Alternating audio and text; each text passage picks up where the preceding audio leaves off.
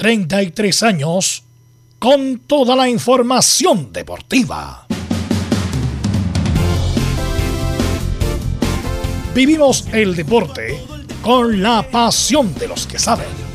Estadio en Portales ya está en el aire con toda la emoción del deporte. Comentarios: Carlos Alberto Bravo, Velus Bravo, Leonardo Mora, Camilo Vicencio, René de la Rosa y Giovanni Castiglione.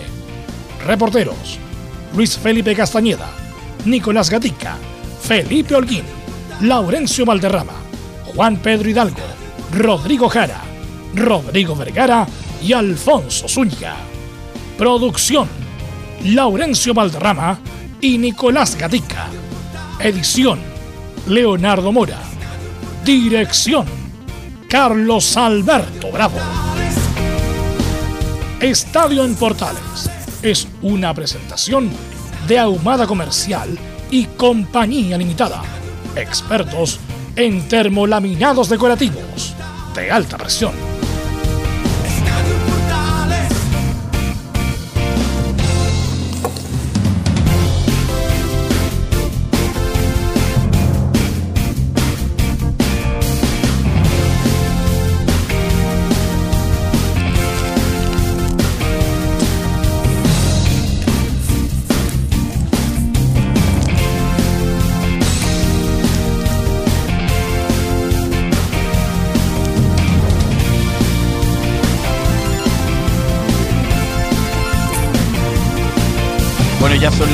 13 horas con 24 minutos. A ver si estamos conectados con. Ahora, hola, hola.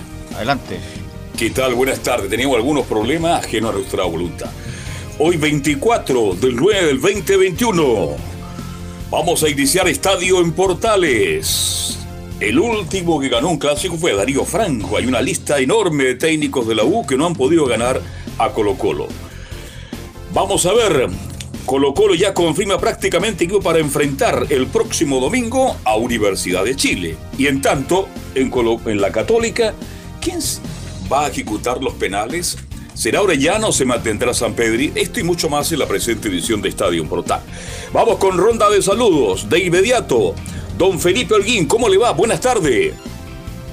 Muy buenas tardes, Carlos Alberto. Gusto en saludarlo a usted y a todos los oyentes de Estadio Portales que nos escuchan a lo largo y ancho del país a esta hora de la tarde. Hoy fue el turno de hablar en conferencia de prensa previa a lo que va a ser este Super Clásico 190 del fútbol chileno. Habló el huevo Esteban Valencia hace unos breves minutos, terminó la conferencia de prensa donde refirió a lo que va a ser este clásico. También habló de que pudiese llegar, van a esperar hasta el último minuto a Ramón Cachila Arias el día sábado para ver si puede estar dentro del once inicial. Esto y más en Estadio en Portales. Claro, esa es la gran duda, lo esperan hasta el último momento a Ariel Zaguero Central. Nicolás Gatica, ¿cómo se prepara Colo Colo? Buenas tardes. Buenas tardes la audiencia de Estadio en Portales. Claro, como lo decíamos, justamente lo adelantábamos, Colo Colo iría con el mejor contingente, incluso con lo más experimentado. Hay que recordar que,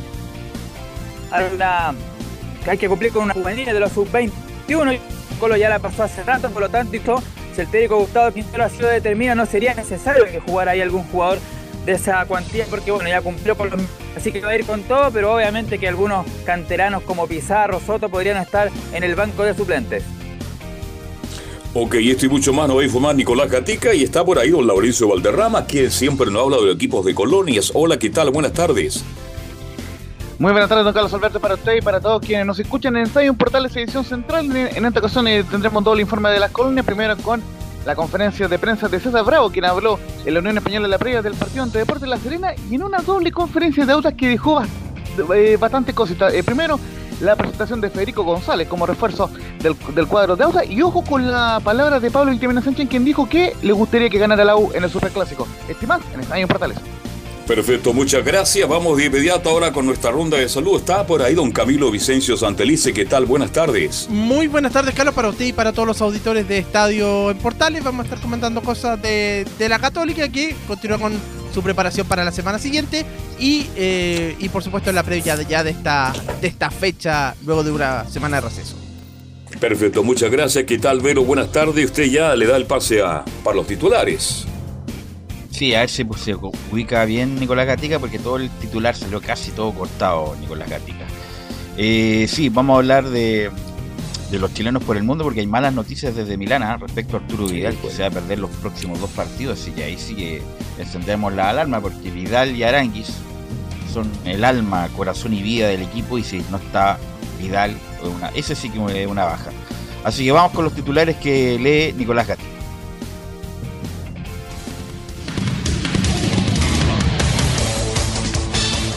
Exactamente, comenzamos con los chinos por el mundo y vamos a España, donde Enzo Rocco fue titular a los 90 en la derrota del Elche 4-1 ante el Villarreal. Mientras en esta jornada ya ratificada por Manuel Pellegrini la titularidad de Claudio Bravo, el Betis va a enfrentar al Osasuna. Y también en un buen partido, a las cerca de las 17 horas de Chile, el Cádiz con Tomás Alarcón de protagonista va a enfrentar ni más ni menos que al Barcelona. Vamos ahora a la Copa Libertadores donde se disputó la segunda semifinal ida entre Flamengo de Brasil y Barcelona de Ecuador en el Maracaná. El elenco local venció 2 a 0 y la jugó los 90 minutos y fue elogiado por la prensa y reconocido incluso por cánticos por los hinchas del Mengao. En la Sudamericana, en tanto, la primera semifinal ida del Bragantino de Brasil, donde Maldonado, el Chester, es ayudante técnico, venció 2 a 0 a Libertad, donde no está Marcelo Díaz por lesión. Ahora vamos a la Copa Argentina, donde por los octavos de final Racing con los chilenos Arias y Mena a los 90 fueron eliminados tras igualar sin goles y perder en penales frente a Godoy Cruz. En el tema selección, claro, preocupa la lesión de Arturo Vidal, por cierto, y también a pocas semanas de esta triple fecha clasificatoria se conocieron los árbitros para los duelos ante Perú, el Lima, Paraguay y también ante Venezuela. De hecho, el uruguayo Ferreira dirigirá el partido en Perú y Chile el próximo 7 de octubre. Para el día del mismo mes, el argentino Néstor Pitana, que ya dirigió a Chile incluso los dos partidos anteriores rumbo a Rusia 2018, dirigirá el duelo entre Chile y Paraguay. Y el partido entre la selección chilena y Venezuela, que se jugará el 14 de octubre, será dirigido por el brasileño Rafael Klaus. Ahora nos vamos claro al fútbol ya chileno, que ayer comenzó con una nueva fecha de la primera de y el querido Fernández Vial igualó 2 a 2 ante San Luis de Quillota. En la parte baja sigue Cobreloa, que cayó ante el Chago Moni, pero afortunadamente para ellos no es último, porque Barnechea también perdió y es el colista del torneo de ascenso. Y cerramos con el tenis donde tras la baja en el nivel de su juego, Cristian Garín terminó su vínculo de 11 meses con el técnico argentino Franco Davín. Esto y más, Estadio en Portales. Así es, terminó Garín ayer eh, es muy extraño lo que pasa en la carrera. Está durando muy poco los técnicos. Franco David 11 meses, que era un técnico calificado, que fue campeón de Roland Garros con Gastón Gaudio y ha dirigido, ha dirigido varios jugadores muy importantes de la Argentina. Así que extraño lo que pasa con Garín. Ahora vamos a ver que, a quién va a elegir. Eh, porque la, idea de estar con Franco David era dar un salto en su carrera y que le fuera mejor en los Grand Slam. Lo consiguió eh, parcialmente en Roland Garros, donde llegó, no sé, hasta tercera ronda, parece, cuarta ronda, tercera ronda, me parece. Pero el resto no, no ha sido nada relevante. Eh, estuvo, bueno, ayer en la crónica del Mercurio salían todos los entrenadores que tuvo, que el, el, Colorado no sé cuánto, el, anterior, que fue el que más éxito tuvo, y que incluso se sorprendió el mismo cuando lo, lo desvinculó. Así que vamos a ver la agencia que maneja a, a Garín a quién va a terminar como nuevo técnico. Eh, pero velo, velo, velo, pero pasa por el. Disculpa, el gringo Schneider, sí. Ya, Por supuesto que pasa por los, entrenadores. Eh, pero tantos técnicos en tan poco tiempo, entonces hay un problema también de Garín, pues. Hay, jugadores que cambian del cielo a la tierra. Eh, Fernando González que hizo una gran campaña con Horacio de la Peña, y estuvo entre los 20 del mundo, pero hizo un cambio drástico cuando estuvo con Larry Stefanski. Ahí sí que fue el mejor momento de su carrera. Y siempre me, queda como la sensación que Fernando González le que faltó poco para rozar la gloria, como que tuvo mala suerte. Eh, jugó un gran eh, Grand Slam de Australia, pero le, le tocó a Federer en su mejor momento después lo, lo de los Juegos Olímpicos, que no me cabe duda, y esto es como, no me cabe duda que si Fernando González no se lesionó el tobillo y le gana más difícil, Fernando González se hubiera paseado más a Nicolás Masuya, hubiera sido campeón olímpico. Obviamente dicen este muchacho que está diciendo, pero Fernando González, bueno, en el, cara a cara con Masú siempre fue superior eh, y estaba jugando mucho mejor que Masú en ese momento, a pesar de que Masú fue extraordinario lo de Juego Olímpico, pero a mí me parece que Fernando González venía mejor y tuvo la, desgracia de lesionarse con Mardi Fitch y no jugar esa, esa final con de, de Sydney con de Atenas, perdón, con, con Nicolás Mazú. Después, bueno, eh, tuvo esa también esa, esa, desgracia en semifinales de los Garros, que iba 4-1 en el cuarto, sacando más encima, con el sueco esto, el sueco que era muy desagradable, no, me acuerdo tampoco ayer si Laurencio me, me, ayuda, el que perdió con semifinales en Roland Garros, bueno, jugaba con Nadal la final en todo caso. Pero siempre Fernando González, bueno, el punto es que después de, de la Peña tuvo una extraordinaria subida con Larry Stefanki. Lo mismo Marcelo Ríos, cuando lo agarra Stefanki, bueno, llegó a ser número uno del mundo. Eh, Nicolás Mazú tuvo a, bueno, el Pato Rodríguez, tuvo el Pato Rodríguez, que fue muy importante en su carrera, en su mejor momento estaba con, con Robin Soderlin, justamente. Robin Soderlin, el que perdió en semifinales Fernando González. Nicolás Mazú estuvo con Pato Rodríguez en su mejor momento, el mismo Hans Gildemeister con Pato Rodríguez. Eh, Así que es muy importante el técnico, desafortunadamente no, parece que no ha pillado la mano Karim, así que vamos a ver eh, qué resuelve el tenista chileno, que insisto, es joven todavía, pero parece que eh, tiene algún... y obviamente que está con psicólogos, y los tenistas todos están con psicólogos para aguantar la presión, los viajes, la soledad y todo lo demás. Obviamente que están con psicólogos para afrontar este tipo de situaciones, pero obviamente que es preocupante, además que Garín tampoco ha hecho nada relevante por Chile en Copa Davis. Eh, y donde uno espera, uno espera que eh, todos estos frutos o estos éxitos en el Tour también lo refrenden en la Copa Davis. Pues para eso tenemos un jugador de los primeros 20 del mundo que desafortunadamente no nos ha salvado de mucho, la verdad. Así es, bueno, Vamos a tener que seguir esperando, todos ojalá se encuentre el técnico ideal para mejorar, pero también tiene que mejorar Garín, tiene problemas, le cuesta, la presión lo, lo mata, le dolió mucho, le molesta y yo creo que lo va a llevar por siempre ver uno haber estado ser este partícipe del Juegos Olímpicos y ahora en Copa Davis lamentablemente tuvo un buen comienzo, ganó el single el primero y lo perdió el segundo 6-1-6-0. Así que ojalá que encuentre el técnico ideal para tener a Ganera ahí, mantenerlo por mucho tiempo en los 20 y que sea un aporte real cuando Chile lo necesite otra vez para la Copa Davis. Bueno, este programa vamos a ir por varios lados. Obviamente que el segundo bloque vamos a estar con el Superclásico, con Colo Colo la U, respecto de, la, de lo que hablaron sus entrenadores. Eh, pero bueno, estamos muy atentos a lo que pasa con Chile, porque por ejemplo en Argentina el domingo dan la nómina. En Argentina no sé si Camilo tendrá referencia de cuándo Chile dará la nómina, porque siempre la da al final. ¿ah? Se demoran, sí, yo creo que ya debería estar la otra semana. Siempre se la dan a fin, porque la otra semana ya van a quedar, claro, sí, la otra semana debería estar, eh, miércoles o jueves, generalmente es por ahí. Así es, porque en Argentina, por ejemplo, ya anunciaron que el próximo domingo eh, liberan la nómina. Y uno que volvió la titularidad y me parece muy bien es Claudio Bravo. Y, Emilio, vamos a escuchar a Manuel Pellegrini, a Manuel Pellegrini, el técnico chileno del Betis, que nos dice en la 0-1 que no hay alternancia en la portería con Claudio Bravo. Bueno, primero no hay alternancia en la portería. Eh, Claudio Bravo llegó tarde, hizo una pretemporada un poco más largo porque venía de, jugar la Copa América y después venía con su periodo de vacaciones que se extendió, llegó solamente seis días antes de comenzar el campeonato, así que estimamos que era bueno que hiciera una pretemporada para después ponerse a tono. Eh, respondió, jugó Rui en ese momento, respondió muy bien, ahora jugó Claudio y como dicho, en la portería en cualquier otro lugar tenemos 25 jugadores más los juveniles, que entre todos tenemos que intentar sacar las tres eh, competiciones que estamos inmersos. Hoy día está jugando Claudio, no por un problema de rendimiento de Rubio, que conforme también con lo que él hizo. Cada, jugador, por supuesto, le exige más también que mejore, pero creo que la portería con Joel, que también es otra alternativa, eh, son, la tenemos bien cubierta y va a jugar el que por determinadas razones, circunstancias, estimemos que es el mejor para ese partido. Así es. Bueno, lo bueno es que Camilo Claudio Bravo ya retoma la titularidad y va a volver con, aunque no, tuvo, bueno, no tuvo nada que ver en los goles que le hicieron en, la fecha pasada. Eh, estuvo regularmente bien y bueno, va a llegar con, mejor ritmo que el, esta, estos partidos que se jugaron en septiembre.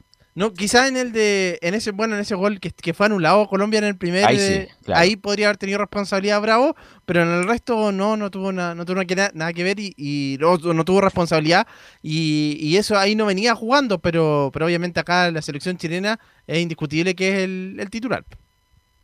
Absolutamente titular, sin problema.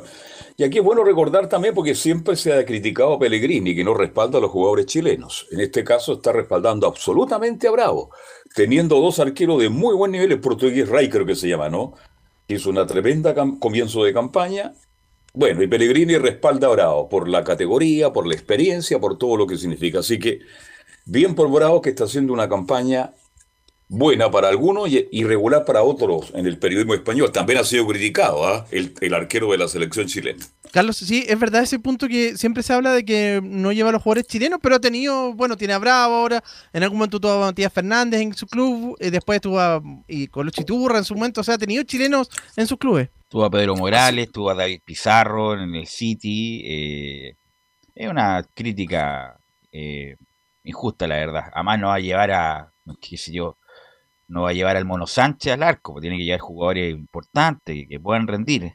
Eh, no cualquiera, porque está, y ha tenido a los mejores, Matías Fernando en su momento, eh, que fue un, refuerzo estrella en su, en su momento del, de Colo Colo al Villarreal, Pizarro que pasó de la Roma al City por seis meses, eh, bueno, Iturra, Iturra sí que fue como rara su llegada, pero Iturra cumplió, y Turra cumplió, le hizo buena campaña a Pellegrini en el Málaga, incluso le hizo un gol al Barcelona y hasta, hasta Pedro Morales jugó en el Málaga. Entonces, eh, bueno, es una crítica más de la que se hacen a Pellegrini. Vamos a escuchar a, Tomás Alarcón, este jugador que uno pensaba que iba a ser titular en estos partidos, pero Claudio Baeza parece que convenció más a Martín Lazarte, pero no me cabe duda que Alarcón lo vamos a tener en el radar de la selección unos 10 años más o menos, porque ya está jugando en Europa. Y vamos a escuchar la 0-1, Emilio, respecto que me sorprendió el debut en la selección chilena. Sí, sí, me sorprendió porque ya habíamos, habíamos harto en la banca y, y solo llamó un grupo a calentar. Entonces a mí no me llamó. Pero yo igual ya me había preparado, ya me había puesto las canilleras, me había puesto la camiseta debajo y el peto encima. Tenía fe. Por si acaso. No, no, no, de la verdad, siento de sincero, no tenía nada de fe. Una porque Claudio con Charles estaban haciendo un partidazo y otra porque no me habían mandado a calentar, entonces dije, ah, entonces no me, no me tiene tan considerado para este partido y yo dije, con Honduras quizás me tiene más considerado. Seguimos escuchando a Tomás Alarcón en la 02 respecto que el día anterior a mi debut había quedado fuera del entrenamiento táctico. Y aparte, el día anterior hacemos fútbol táctico y a mí me deja fuera. Yo estaba fuera porque habíamos 25 jugadores y yo con Pancho Serralta nos quedamos fuera. Entonces dije, ya no me hace calentar. No, incluso yo le dije capaz que quizás en una de esas no me equipo, así que para que esté, para que lo sepan. Y me dice, ah, no importa, pero si te toca tenéis que hacerlo de la mejor manera. Y llevamos 10 minutos del segundo tiempo y recuerdo que me dice, Tomás, Tomás, ¿dónde está? Y yo estaba así, mirando el partido tranquilo y a mí me sorprendió, yo pensé que me iba a dar una instrucción y me acerco y me dice, va a entrar por Claudio. Y dije, ah, ya, ya. Me saqué y ahí traté de calentar lo que más pude en ese momento, pero fue, fue hermoso, la verdad, fue, fue un sueño hecho realidad. Fue muy lindo aparte de debutar con esta generación que le ha dado tanto a, a nuestro país y creo que es doble mérito para, cualquier jugador que hoy en día debute en la selección. Es, muy meritorio debutar ante, al lado de, estos, de, este, de, este, tipo de jugador. Y bueno, vamos a escuchar la 3, vamos a escuchar todas las de Alarcón, después le damos la bajada, como dice Laurencio. Será algo hermoso jugar. ¿Será posible de lo que me manden en retorno, por favor? No estoy recibiendo el retorno, las cuñas. Tú, tú, habrás tocado algo, yo creo. Eh, será algo hermoso jugar ante el Barcelona jugar contra el Barcelona, uno de los mejores equipos del mundo, los, mejores jugadores del mundo. Va a ser algo hermoso para mí, para mi familia que, va a estar ahí presente, entonces creo que es el sueño de todos. que Messi, ¿no? Sí, eso, eso le comentaba a mi familia, a mi papá, a mi hermano, que justo el año que vengo, que era mi sueño enfrentarlo, jugar contra él, pero bueno, todo pasa por algo. No, después debuté con, con un argentino también en, en eliminatoria. Y ahí estaba Messi. Sí, ahí fue. Sí, hermoso, extraordinario el enano. Así que estaba la 3, tienes que mover, lo más probable es que moveciste prensa PC en enlaces portales digital y no escuchas el retorno, pero el resto le llega impecable. ¿ah? Así que yo creo que el problema es que tú algo tocaste. Eh, y vamos con las, disculpe la desprolijidad, la gente que nos está escuchando, vamos con la 04, eh, que Gabriel Milito fue el DT que más le marcó.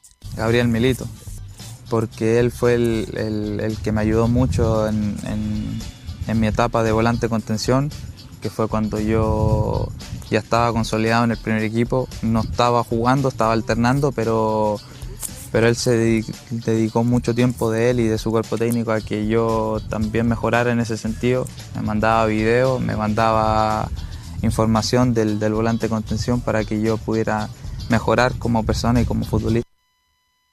¿Qué me puede decir de Alarcón? Eh, porque uno pensaba que iba como que iba a caer más parado la selección, pero ha tenido dificultad de pesar de su buen nivel en España, Camilo. Sí, y de hecho eh, comienza, claro, uno se lo imaginaba como titular ahora para el partido con, Ecuador, recuerdo, y ahí fue cuando aparece mm, eh, justamente Claudio Baeza, y él ya había tenido oportunidad, estuvo en la Copa América, recuerdo, pero no tuvo contra Paraguay, no fue bueno el partido en esa Copa América, y eso creo que lo termina perjudicando al final, pero en España eh, tiene una, recibe súper buenas, buenas comentarios. Así es, yo creo que bueno, va a ser un jugador del, no me cabe duda, del, futuro, ¿ah? Que tiene como, o sea, como una onda Gary Medel, porque es chico, es bien armado sí físicamente, yo creo que es más técnico que Medel, ¿ah? a lo mejor no tiene la fiereza de Medel, es más técnico, es más suelto para jugar, pero es un jugador que sin duda lo vamos a tener un buen lustro, Carlos Alberto, Alarcón en el futuro. Sí, este, bueno, estuve yo leyendo unas declaraciones de este volante, increíble, ¿eh? fue a España en menos de cuánto, de un mes y medio y medio es titular, es figura, jugador importante, y eh, leyendo sus declaraciones, él eh, siguió mucho a Marcelo Díaz, Dice que él ha mirado permanente a Marcelo, es su ídolo, entre paréntesis, y ha aprendido mucho, mucho de él, cómo corre, cómo se para, cuál es la primera pelota que saca desde atrás Marcelo Díaz, y todo eso hace que yo creo que en el futuro tengamos justamente un volante de nivel internacional. Así que apostemos que le siga yendo bien en España y que ratifique todo lo bueno que ha hecho hasta ahora. Y bueno, tú me diste el dato de Marcelo Díaz. Algo extraño pasa con Marcelo Díaz que no juega nada. No está jugando nada, no está siendo citado, no está haciendo nada Marcelo Díaz. De, no sé si la lesión se le se le se le, se le agravó, pero algo pasa con Marcelo Díaz que no juega. Eh, ahora está va a jugar a las semifinales de la Sudamericana, el Libertad. No está citado, con el campeonato paraguayo tampoco juega. Eh, Así que algo pasa con Marcelo Díaz y siempre lo vemos con las fotos entrenando y haciendo entrenamiento eh, indoor a Marcelo Díaz, pero algo pasa. Me gustaría saber, bueno, qué pasa con él porque está el rumor que está muy complicado con su rodilla, por lo tanto no, no ha jugado nada prácticamente, no ha jugado nada Marcelo Díaz. Eh, Así que. Pero antes de llegar a Libertad ya venía con problemas Marcelo Díaz, acuérdate. Antes de ir a Libertad. Ah, estaba con problemas desde Racing, desde febrero que no jugaba Marcelo Díaz, no renueva con Racing, eh, se va a Libertad. Bueno, habló mucho de la U, de la U que aquí, que allá, y bueno, desafortunadamente no, eh, no ha jugado. No jugó Marcelo Díaz, tuvo una, esta live, esta conversación con Isla y con y con Claudio Bravo eh, respecto a su voluntad de volver, pero bueno, si no juega difícilmente tendrá chance Marcelo Díaz. Así que algo extraño pasa con la salud de Marcelo Díaz. Y lo bueno sí que ayer jugó Isla en las semifinales de, de la Copa Libertadores contra el Barcelona de Guayaquil y jugó bien y después de todas las críticas que ha tenido anteriormente fue ovacionado por parte de la barra Camilo. Sí, son extrañas las críticas porque él había, bueno, había tenido un, rendimiento en las primeras fechas de la Copa Libertadores también, eh, pero fue, bueno, fue así el medio brasileño la semana pasada, los partidos anteriores había tenido, después de la Copa América, ahí tuvo, no, no tuvo tan buenos compromisos y por lo menos ahora eh, logra tener un buen un, buen triunfo junto con, con Flamengo. Así que, y es titular, absolutamente.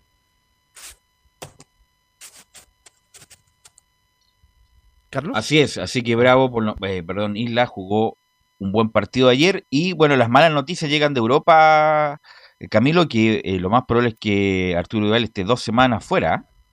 Sí, dos semanas ya se perdió un compromiso, ya se perdió los últimos dos del Inter. Hay que recordar que eso sí, él no está disponible para el partido con Perú por la, por la expulsión, razón. o sea, por la sí. suspensión, pero, pero sí sería, estaría listo para Venezuela y para y contra Paraguay. Esos serían los partidos, así que, pero por lo menos el primero se la pierde sí o sí. ¿Y cómo está la recuperación de Pulgar que yo lo comentaba ayer? Es otro de los jugadores importantes de Chile. Imagínense, sin Vidal contra Perú y sin Pulgar contra Perú, estamos dando unas ventajas tremendas para enfrentar un partido que para mí de los tres, el más importante. Ese es el partido donde Chile realmente tiene que ganar. Bueno, justamente Pulgar no jugó contra, claro, contra el Inter, contra el Inter en el duelo chileno que fue el día martes, así que, pero creo que la lesión de él me parece que es menos grave que lo de mm, eh, que, que lo de Vidal. Podría a lo mejor ya reaparecer. ¿Usted cree que va a estar en la nómina la próxima semana y que va a estar disponible para el señor Lazarte? ¿m? Ah, así es. Sí, sí, sí, sí. Debería Y estar Alexis, no, no olvidemos también que recién está volviendo, recién está jugando, así que, bueno, con Vargas, que también podría estar, Alexis, Pulgar en buenas condiciones, ya se está armando un equipo que pueda competirle, principalmente Perú en Lima. Y hay que ganar en Lima. Chile Sí. ha ganado últimamente, o sea, el último partido no, las últimas clasificatorias no, pero Chile ha ganado, ganó con Bielsa y ganó con Borgi, o no, con, claro, con Borgi. Eh, porque me acuerdo de ese partido de Bielsa, los goles de Alexis Sánchez. Con San Paoli también- también. No, con San Paoli fue el otro. Con San Paoli también, Sí, tiene que razón. fue toda la 4-3. Un gran partido de Eduardo Vargas, Sí. Alexis Sánchez, no, fue un...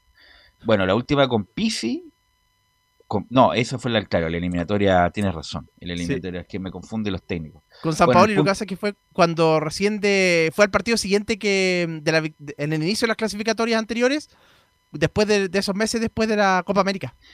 Tienes toda la razón, claro, porque San Paoli debuta con Perú y pierde con esa famosa bicicleta de Junior Fernández, Sí. Termina el clasificatorio, va al Chile al Mundial, sale campeón de América, la eliminatoria siguiente, porque está como tres partidos, San Paoli, Perú, Colombia y Brasil, y claro, en ese partido con Perú lo gana muy bien, con gran, gran actuación, me acuerdo de Eduardo Vargas, por lo tanto no es, y bueno, Chile ganó mucho en los 70, en los 80 con Carlos Caselli, me recuerdo, Sí. en Perú. eh, así que eh, con incluso un tiro libre de Jorge Aravena, gran actuación de Roberto Rojas, así que no es, no es inhabitual ganar a Chile a Perú. Así que ojalá, ojalá se pueda dar y, ganar el partido con Perú para tener alguna chance el, de seguir con vida en la eliminatoria. Bueno, vamos a ir a la pausa, Emilio, vamos a ir a la pausa y volvemos con los informes de los, del Superclásico. Vamos a partir con Colo Colo y después con la U.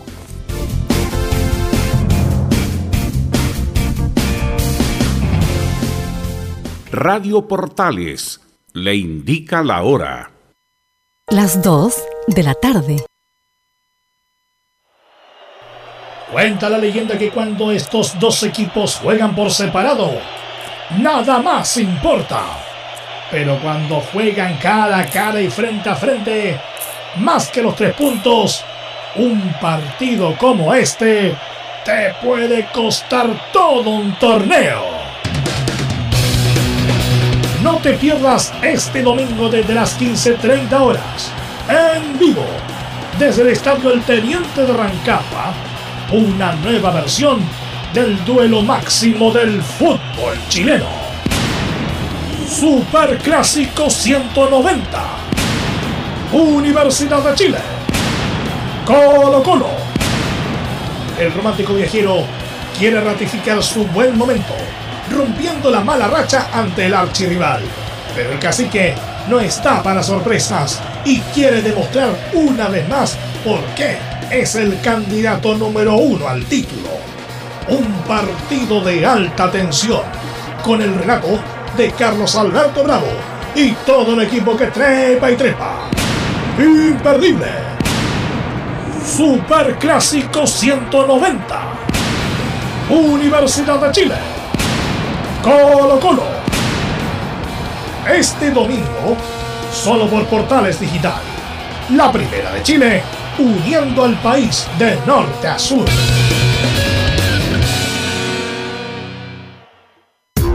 ¿Quieres tener lo mejor y sin pagar de más? Las mejores series de televisión, los mejores eventos deportivos, equipo transportable, películas y series 24/7. Transforma tu TV a Smart TV. Llama al 973-718989. Twitter arroba panchops. Visita www.radiosport.cl, el sitio web de la Deportiva de Chile.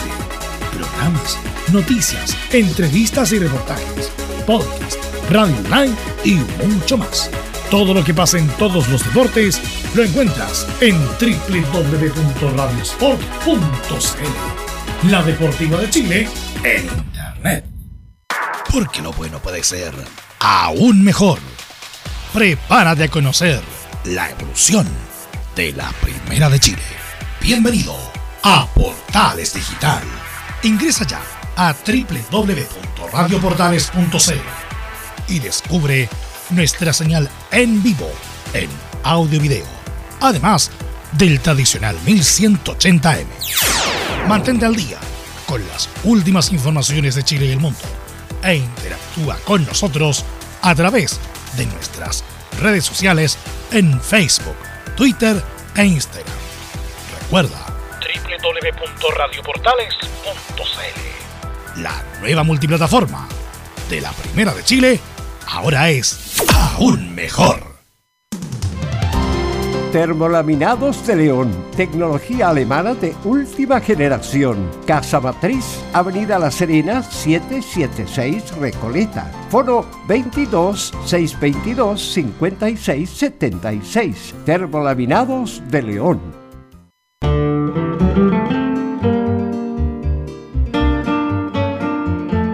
Nada más hermoso este mes que acercarse a la guitarra. Por sus cuerdas anda la historia patria, el canto de sus hijos, la esperanza de muchos. Todo cabe en esa caja soñadora. Radio Portales, en tu corazón, la primera de Chile, en el mes de la patria.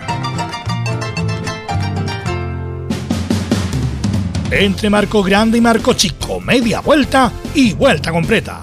Escuchas Estadio en Portales, en su edición central. La primera de Chile, uniendo al país, de norte a sur.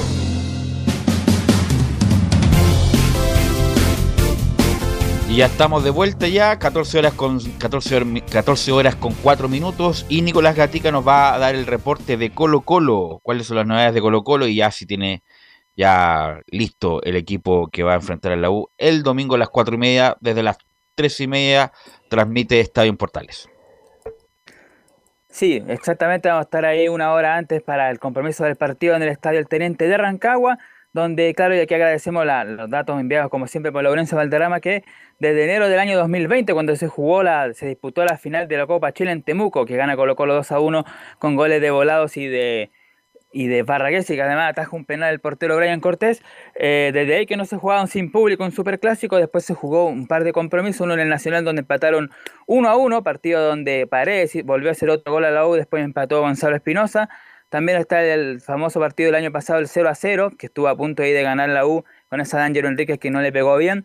Y este año cuando Colo Colo le ganó 1-0 ahí en el Monumental, son los tres partidos que se disputaron de este tipo de compromisos, estos clásicos, que fue sin público. Y ahora después de eso, después de enero del 2020, ya nuevamente va a volver el público el día domingo, un condimento por supuesto extra para el partido, este clásico que va a enfrentar a Albos y Azules. Y si bien es cierto, bueno, el partido más importante, como siempre se dice, es el que viene, ya igual se dio a conocer de inmediato, ya en esta, en esta fecha del día de hoy, los próximos compromisos del equipo de Colo Colo, incluso ya está programado otro clásico del conjunto Albo, que será el día domingo 24 de octubre a las 4 y media, mismo horario, y también domingo, el 24 de octubre, ante la Católica, en el Estadio Monumental, iban a haber otros compromisos, va a quedar libre también, pero por lo menos ya se está adelantando todo ese tema que, que viene, pero obviamente ten- teniendo la mente puesta el partido del día domingo, como lo comentamos ahí en la presentación al comienzo, decir que claro, va a ir con lo mejor que tiene, ya cumplió el, el minutaje de los jugadores sub-21, así que no está ahora obligado a, a utilizarlo, sí seguramente, y lo más probable que sí lo va a hacer porque ya sabemos que Quintero promueve justamente a los, a los A ver, jugadores jóvenes en el primer explícame equipo. eso, explícame eso ya. en Colo Colo cumplió con la cuota de juveniles en este campeonato. Eso es lo, eso es lo que me estás diciendo, ¿no? Sí, que no tengo el dato exacto cuántos minutos eran, pero sí, ya cumplió lo de los juveniles, los sub-21. O sea, puede poner al. No está limitado entonces con los juveniles. Si quisiera, no, no, no, no, si quisiera, no, no pondría juveniles para. porque ya cumplió la meta, entre comillas. Claro, y de hecho lo más probable es que los juveniles van a estar en la banca. Brian, llámese Brian Soto, Vicente Pizarro, Jovan Cruz, el que sea, va a estar en la banca, va a ir con los titulares titulares en el terreno de juego. Por ejemplo, no va a estar Joan Cruz, ahí va a estar Gabriel Costa, no va a estar Pizarro y lo, y lo más seguro que va a ser ahí el Colo Gil junto a César Fuentes. Además, que antes jugaba con 4-4-2, ahora serían con tres delanteros, Marco Volados, Iván Morales y Pablo Solari. Aunque Pablo Solari dentro de todo igual entraría como un juvenil porque tiene 20 años Solari, así que igual va a entrar con un jugador eh, menor, pero pero claro, en cuanto a los chilenos juveniles, ¿Cuánto, Camilo, tú te sabes, disculpa, la regla de cuántos minutajes eran, porque era, era como rara la regla porque era eh, el minutaje y si jugaban dos no se computaban, la verdad, es, no le prestaba mucha atención a, esa regla, Camilo. Son 1348 minutos de juveniles en cancha y eso es lo que alcanzó Colo Colo justamente, ya lo, lo tiene, sí. Claro, porque se computaba uno, o por ejemplo, si jugaba uno y después entregaba los últimos 10 minutos otro, ¿se computaba los otros 10 también? ¿O se computaba solamente.? Bueno, esa es la pregunta, como si se computaba todos los que entraban. Lo voy a rezar bien, pero me parece que, pero sé que son en total 1348, pero eh, te lo aclaro de inmediato lo voy a buscar en las reglas de la Ok, Nicolás Gatica. Así que ya pensando en ese tema, ya no va a utilizar a los juveniles salvo Solari, pero al menos lo va a tener en el banco de suplente, como ha sido la tónica este último tiempo de Quintero de promover justamente a los canteranos en el primer equipo. Y otra noticia, bueno, en la, en la zona defensiva ya ha ido trabajando de mejor manera el defensor Matías Saldivia, así que lo más probable es que sí sea considerado, a lo mejor vamos a ver no titular o no, pero puede ser considerado porque ya está entrenando de forma normal. La traba que tiene Quinteros para utilizarlo es que él no juega justamente al fútbol del defensor Matías Cedilla desde el 8 de agosto, partido cuando colocó la derrota 2 a 0 a Curicó, un desgarro que sufrió en el primer tiempo de ese compromiso desde agosto, entonces mucho tiempo y a lo mejor por esa razón lo más seguro que vaya a la banca o incluso no sea citado, pero por lo menos ya está trabajando y es otra alternativa en defensa, aunque lo más seguro es que el peluca Maxi Falcón, que ya ha aparecido bastante en los medios, ha, hablado, ha hecho entrevistas y todo eso, y además otro dato, inscribió a su hijo como socio del Club Social y Deportivo Colo Colo, así que también ya más colocolino que nunca el, el defensor Peluca Falcón, que sería él el, titular junto a Emiliano Amor, pero hay que ver, hay que ver si Matías Saldivia convence o no al técnico Gustavo Quintero, además que también hay otra traba, los, puestos de porque estaría Saldivia todavía no tiene el cupo chileno, sigue siendo argentino, está Amor, está Falcón, está también el Gabriel Costa, Pablo Solari, o sea, ahí tendría que dejar solamente a cinco extranjeros para el día domingo. Así es. Bueno, pero Colo Colo está claro, está claro en, en, los equipos, incluso está claro está en los cambios, así que yo creo que no va a haber mucha novedad, Nicolás. No, no, no debería haber novedades más allá de, que, como decíamos, que puede ser alternativas al día, pero, pero lo más seguro que la dupla de titulares siga siendo la de Emiliano Amor y la de Maxi Falcón justamente el día domingo. Ya, como Colo pensando en ese partido ante Universidad de Chile, vamos a revisar algunas declaraciones.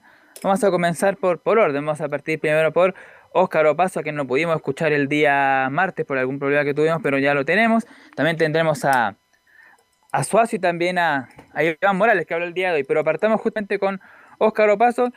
Eh, lo que vamos a escuchar de Óscar Opaso es lo que tiene que ver un poco con algo extrafutbolístico, con el tema del favoritismo, ¿no? Y responde Óscar Opaso en la número 6, dice, el tema del favoritismo se lo dejo a los hinchas y la prensa. Esas cosas trato de dejárselas siempre a la prensa, a los hinchas, que, que, jueguen con eso, con el tema del favoritismo.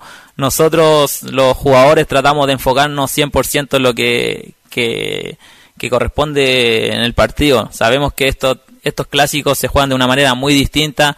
Muchas veces no importa en el lugar que lleguen, la cantidad de veces que ha ganado, sino que, que el, se pueden en el partido pueden pasar mil cosas que, que uno nunca nunca pensó que pueden, que podían pasar. Entonces el tema del favoritismo trato de dejárselo siempre a la, a la prensa o a los hinchas.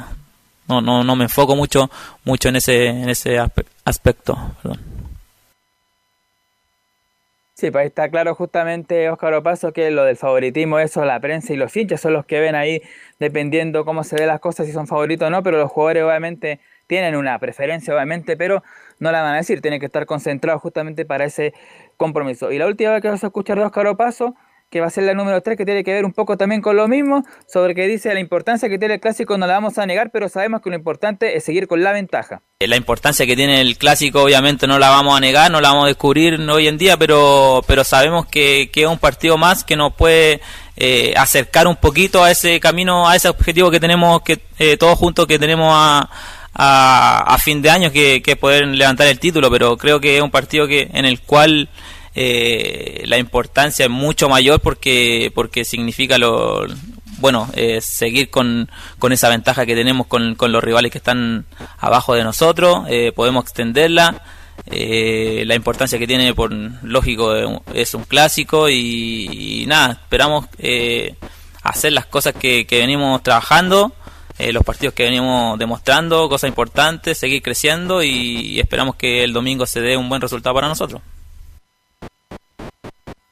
Claro, entonces cerró ya ese tema justamente Oscar Bozo sobre el favoritismo y también sobre la importancia que tiene el partido para ser un clásico, pero más que mantener esa paternidad sobre la U de, ocho años que no se pierde es más que mantener la paternidad sobre los rivales que vienen más abajo, la ventaja sobre Audax, sobre la Católica, sobre Unión La Calera y además considerando que ganando se aleja más de la U y también eh, la Católica va a quedar en el libro, o sea, mejor oportunidad de esta que va a tener Colo Colo el domingo no, no va a tener, así que claro, es un poco la importancia que le da el torta Óscar Opaso al partido del día domingo. Ahora, bueno, vamos a revisar a Gabriel Suazo, si bien es cierto lo, escuchamos ayer, pero solamente vamos a dejar una del capitán de Colo Colo para después pasar a escuchar a Iván Morales. La que vamos a escuchar justamente de, Gabriel Suazo, la que tiene que ver con la pregunta que se le hace sobre el tema de marcar a Joaquín Larrebe y la preocupación que hay por el delantero argentino que es el goleador de la U también del campeonato y sobre eso en la 2 Suazo dice, la U tiene grandes jugadores y al goleador del campeonato buscaremos contrarrestar sus armas. Eh, bueno, obviamente no voy, a, no voy a decir en lo que estamos trabajando, eso está claro. Eh, sabemos las armas que tiene, que tiene la Universidad de Chile, tiene grandes jugadores, como tú lo dices, tiene el goleador del campeonato y sabemos de lo, de lo que tenemos que cuidarnos, de, qué tenemos que, que, mejorar y de qué tenemos que hacer para poder contrarrestar sus buenas armas que tienen. Y, también sabemos eh, lo que tenemos que hacer nosotros, lo que tenemos que seguir mejorando y creciendo como equipo para poder hacer daño que, y voy a buscar esos tres puntos. Pero como te digo, eh, es un equipo muy completo, por más que tenga al goleador del campeonato, tiene grandes jugadores en todas sus líneas y por eso tenemos que estar concentrados al 100% para poder ganar ese partido. Le pregunto a Camilo de Carlos Albert cuál es el punto débil de Colo Colo, porque todos los equipos tienen un punto débil. Sí, el sector de, mm, a ver, veíamos por el sector defensivo, quizás por ahí por, por Falcón, porque es más desordenado, por ahí podrían podría centrarse más eh, Colo Colo, podría, eh, la Universidad de Chile, por ahí podría aprovechar y, y por los laterales, en el duelo con lo, contra los laterales que, que se por ahí que se proyectan, por ahí creo que puede sacar la defensa. El sector defensivo eh, sería como el más débil. Carlos Alberto. ¿Está por ahí o no? Parece que tiene problemas ahí en la conexión. Nicolás Gatica. Claro, ahí estaba entonces la, palabra tanto de Suazo como también de Opaso sobre la importancia del partido, de mantener la, ventaja sobre los rivales y también, por cierto, de este partido como contrarrestar los ataques de Joaquín Larribey. Y ahora sí escuchamos a justamente Iván Morales, el goleador del equipo de Colo Colo con 10 tantos, que justamente tiene la responsabilidad de marcar en un, en un partido de esta envergadura, no convertido a la 1, ah, la Católica sí, en la Supercopa, pero la Universidad de Chile todavía no ha marcado goles y tiene una buena oportunidad este fin de semana de hacerlo. Como decíamos, va a tener a tres delanteros con eh, Marcos Volados, Pablo Solari, más por supuesto viendo de atrás el uruguayo peruano Gabriel Costa, así que seguramente eh, va a tener algunas chances Iván Morales del día domingo y espera por supuesto estar presente. Y justamente la primera que vas a escuchar de Iván Morales tiene que ver con alguien a quien, bueno, con, quien coincidió, que es Esteban Paredes, un goleador eh, nato que le hizo bastantes goles a la U, sobre todo el gol histórico ahí en esa temporada en 216. Y justamente eh, Morales dice sobre este tema, hablé con Paredes y le dije que si marcaba un gol se lo iba a dedicar a él.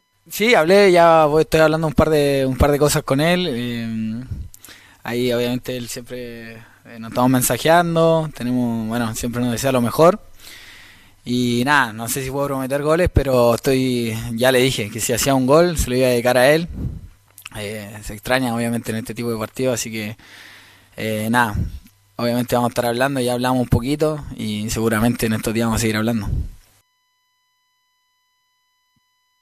Claro, a ver ahí si el espíritu goleador de, del tanque Paredes se le mete justamente ahí a Iván Morales y por lo menos marca un gol el fin de semana que puede ser importante para él y también por supuesto para Colo Colo. La, segunda de Iván Morales sobre algo parecido dice el, el delantero colocolino que es un lindo partido para seguir sacando diferencias y marcar goles al clásico rival. Sí, para mí es muy importante seguir haciendo goles. Eh, la verdad que, que lo quiero. Eh, estoy trabajando todos los días para eso. Y obviamente, como dices tú, es un lindo partido para seguir en la punta, ganar los tres puntos, sacar diferencia. Eh, y bueno, para mí también personalmente el hacer goles es muy importante, sobre todo ante el clásico regal. Así que esperemos se dé. Voy a, voy a hacer lo mejor posible para celebrar el, el domingo. Todos están esperando ahí que Iván Morales tenga ese partido importante, interesante, que pueda marcar un gol a la Universidad de Chile, que ese gol pueda servir para que el equipo gane y mantenga la diferencia sobre lo demás, como lo decía ahí muy bien Iván Morales sobre la calera católica, Audax y sobre la misma Universidad de Chile. La tercera que vamos a escuchar de Iván Morales tiene que ver con algún tema que ayer comentábamos. No se le ha hecho una oferta formal todavía a Quinteros para renovar, pero ya van a haber conversaciones dentro de las próximas semanas de parte de la dirigencia para que pueda renovar por lo menos por una temporada más para dirigir la Copa Libertadores. Como ha dicho el varias veces, Quintero es su sueño el próximo año dirigir con este mismo plantel, o más incorporaciones por cierto, la Copa Libertadores. Y sobre lo mismo, Morales dice, la dirigencia debe darse cuenta de lo bien que le hace el club Quinteros, ojalá siga. La verdad que, que sí, creo que el club, bueno, la dirigencia en este caso tiene que, que, que darse cuenta de lo que, de lo que le hace bien al club y creo que este cuerpo técnico le ha hecho bastante bien, sobre todo al equipo, eh, al club. Entonces, eh, estoy seguro de que, o sea, quiero que, ojalá el profe siga, eh, que su cuerpo técnico siga, hacer las cosas muy bien. Y bueno, pero como te digo, es algo que no depende de mí, pero estoy seguro que la dirigencia se va a dar cuenta y bueno, esperemos que, que se renueve el contrato. Y la última que vas a escuchar ya de Iván Morales para ir cerrando el informe y dar una la más probable formación del día domingo, que obviamente también mañana viene la vamos a estar actualizando porque esto sabemos es día a día. Un, un, entrenamiento se puede lesionar a alguien y puede pasar algo de último momento, pero prácticamente sería la formación que ya todos conocemos. Pero la última que de Iván Morales tiene que ver con el condimento especial, como le decíamos antes, que no hay público desde el año 2020 en esa final de la Copa Chile. Y dice Iván Morales en la última, jugar con público siempre es lindo para el, super, para el espectáculo.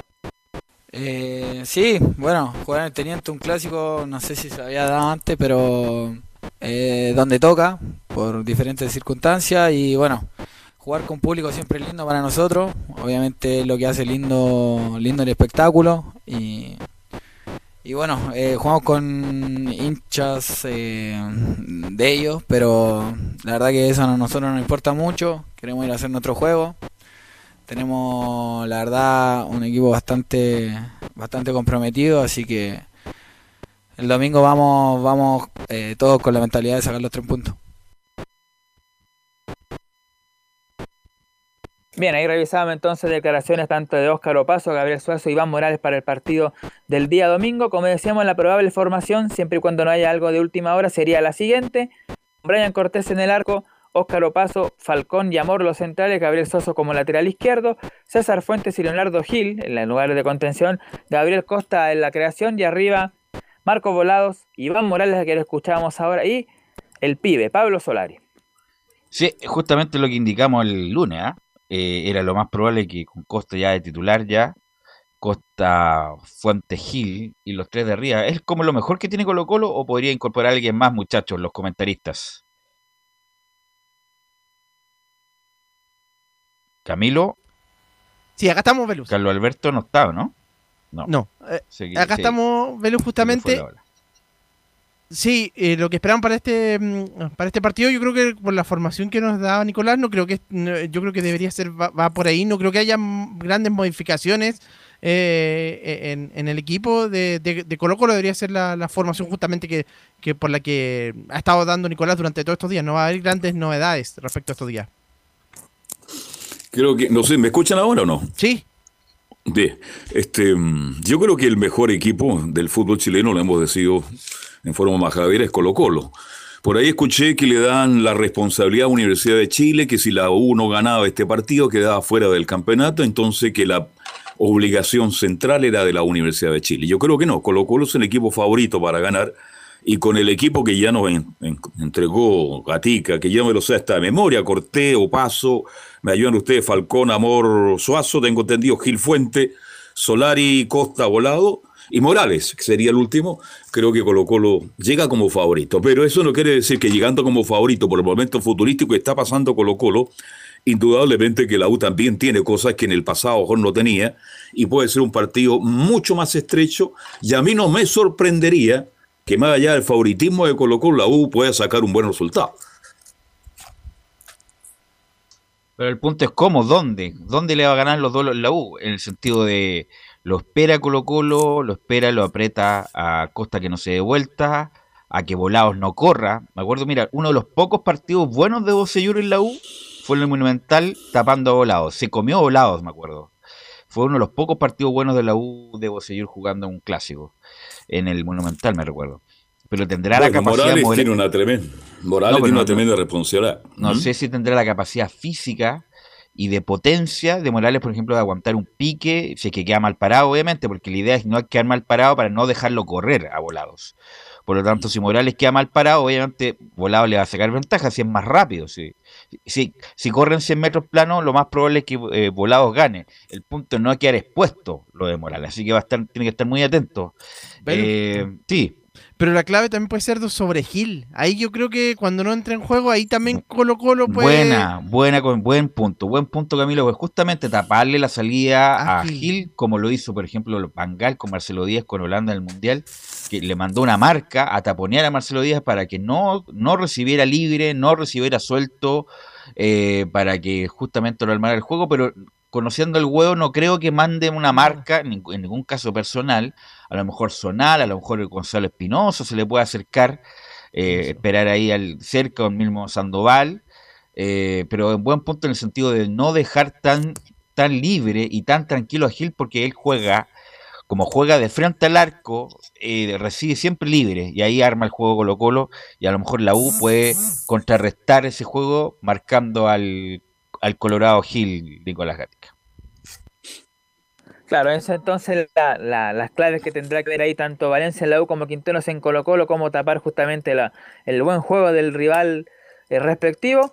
Así que como decíamos, pues es la formación que está trabajando Gustavo Quintero, hay que ver de aquí a mañana si se mantiene con la duda justamente de si Saldía va a entrar o no a la citación o si se va a quedar eh, al margen justamente Saldívar y el que entre es el chico Daniel Gutiérrez, pero eso lo tendrá que ver justamente Quinteros estos últimos días. Para cerrar el tema, bueno, algo anexo, decir que el delantero venezolano Cristian Santos ya ayer recibió su CTI, el viernes termina la cuarentena y por lo menos viajaría el día domingo con el plantel, arrancaba para ver justamente ahí en directo el partido de Colo Colo ante la Universidad de Chile. Ok, así que mañana le vamos a dar otra pasada a la de Colo Colo, que insisto, es favorito, obviamente juega mejor que la U y está unos puntos más arriba que la U. Pero bueno, estos partidos de fútbol, aunque suena una frase cliché, puede pasar muchas cosas y la responsabilidad la tiene la U, por lo menos de ser un poco más rebelde, ¿ah? un poco más rebelde y no ser tan pasivo en un partido tan importante como este. Gracias, Nicolás.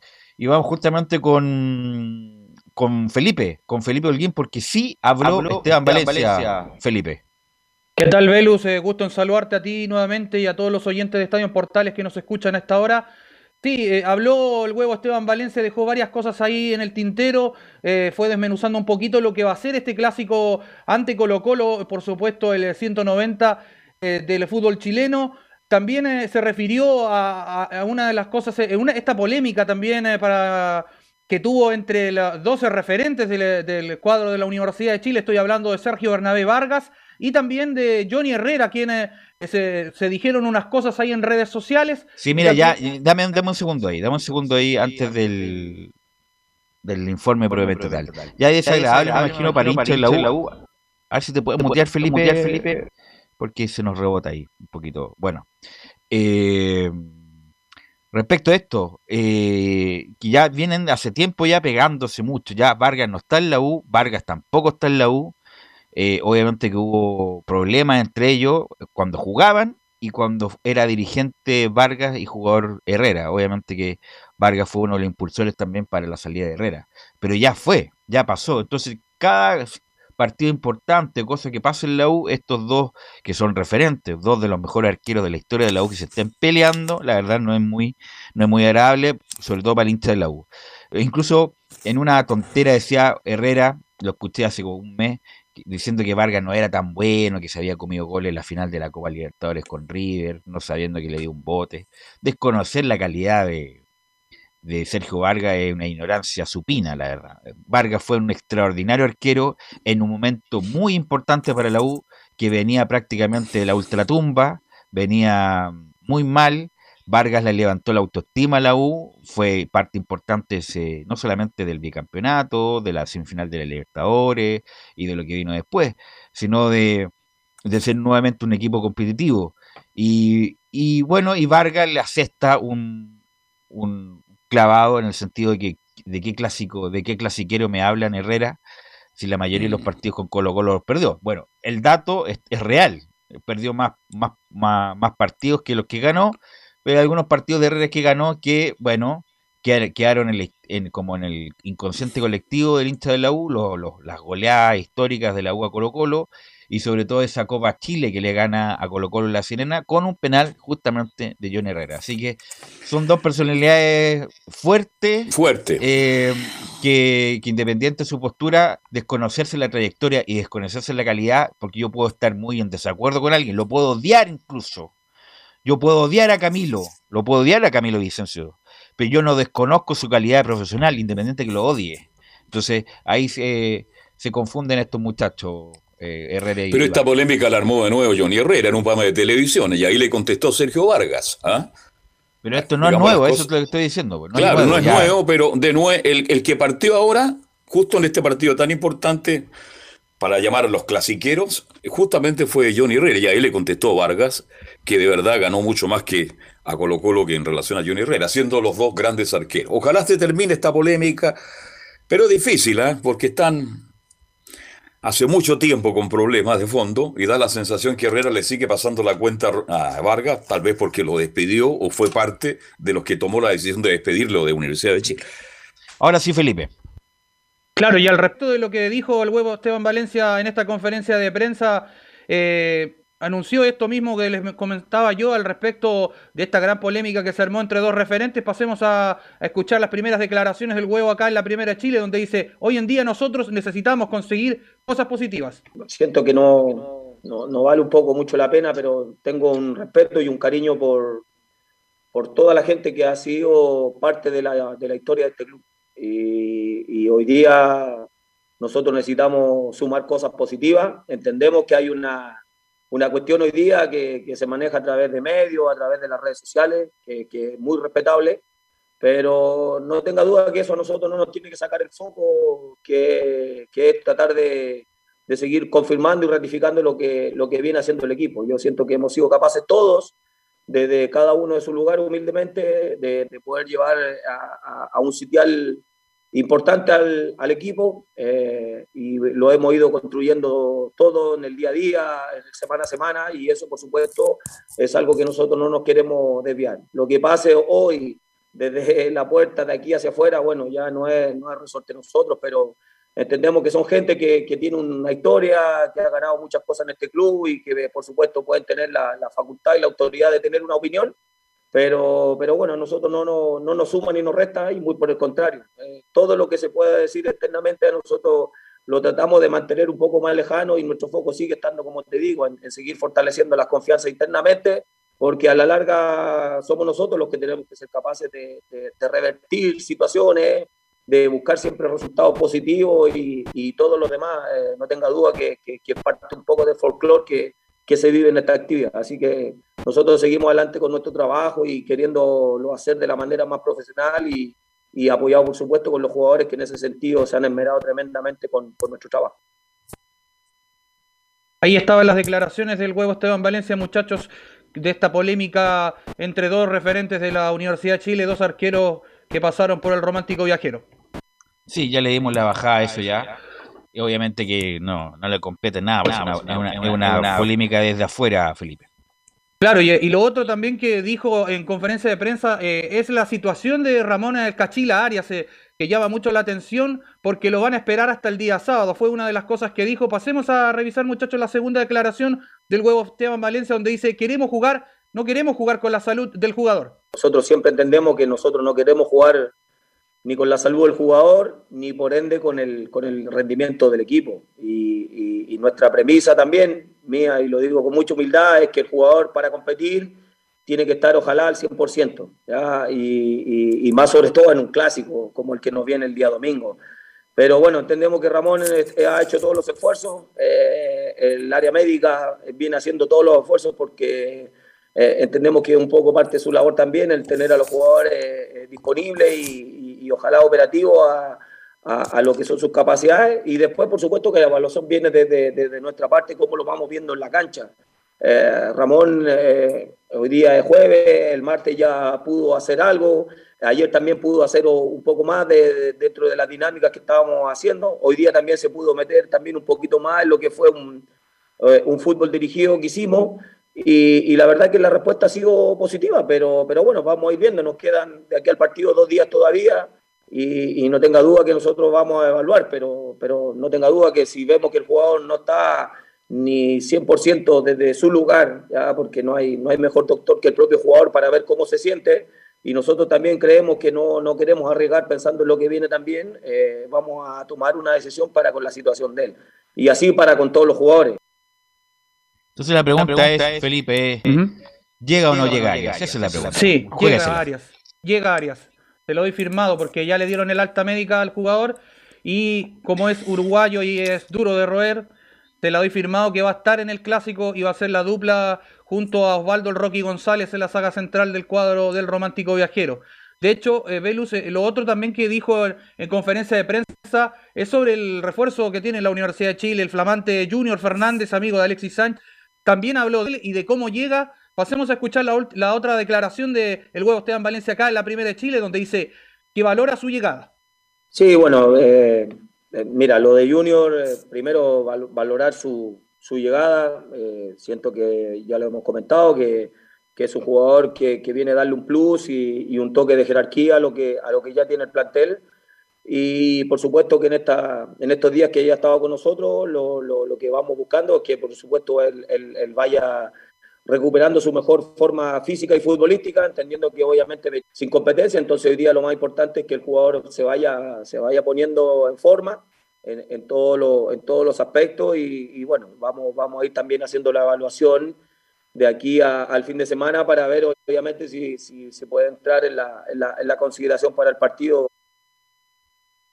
Ahí estaba Velus las declaraciones del huevo Esteban Valencia, donde hablaba al respecto ahí, desmenuzaba un poquito todo lo que lo que va a esperar a la Universidad de Chile, lo de Cañé, lo de también la posible formación. Que la y mira, mira, mira, lo que pasa es que Arias es muy importante porque le da, aparte de jugar bien, de anticipar bien, de ganar los duelos, la mayoría, de ganar el juego aéreo, le da como otra impronta, tiene como mucha energía Arias. Eh, también va con mucha energía a los corners, eh, como que además eh, apoya a sus compañeros, tiene una energía, una vibra muy positiva Arias. Eh, yo a Arias, si fuera Rollero, le, le, renuevo por dos años tranquilamente. Además, es joven, tiene 28, 29 años, pero dos, tres años tranquilamente a, a Arias, a menos que tenga algún problema crónico alguna lesión que no lo sé. Pero le da esa impronta a Arias, por, por lo tanto es muy importante y yo me la jugaría con Arias si está un poco disminuido y, en este tipo de partido, yo me la jugaría con él. Si, está, si inmediatamente siente algún problema, siente alguna molestia, pero al, al bueno, los jugadores siempre como que nunca lo dicen inmediatamente, ¿eh? tiene que estar muy mal para salir. Pero yo, yo me arriesgaría con Arias, porque si no te arriesgas con Arias, con Colo Colo, ¿con, quién? ¿Con quién te arriesgaría? Es un, no es un partido, no es un partido más para la U. Eh, eh, es muy importante ganarle a Colo Colo después de mucho tiempo. Eh, no solamente por el hecho de ganarle a Colo Colo, de terminar con eso, de, del, todo, del todo el tiempo que no se le gana, también se acerca en la tabla, tiene un partido menos, puede quedar un punto de la punta, entonces eh, por muchas cosas es muy importante para la U, además de, ser un equipo competitivo y, de ganarle en buena lid a, a Colo Colo. Lo otro que se habla también, que siempre lo he escuchado, siempre, siempre. No, que este tipo está muy bien en los entrenamientos, es una fiera, pero espectacular. Se habla mucho que Junior Fernández llegó muy bien. Todos los, reporteros, los que reportean la U, los que están ahí, incluso sus propios compañeros a través de redes sociales, indican que Junior Fernández está hecho una máquina.